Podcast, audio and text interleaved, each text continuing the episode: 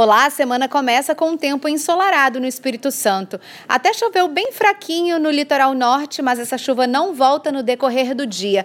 Nas outras áreas, o tempo segue firme. Veja mais detalhes na programação da TV Vitória.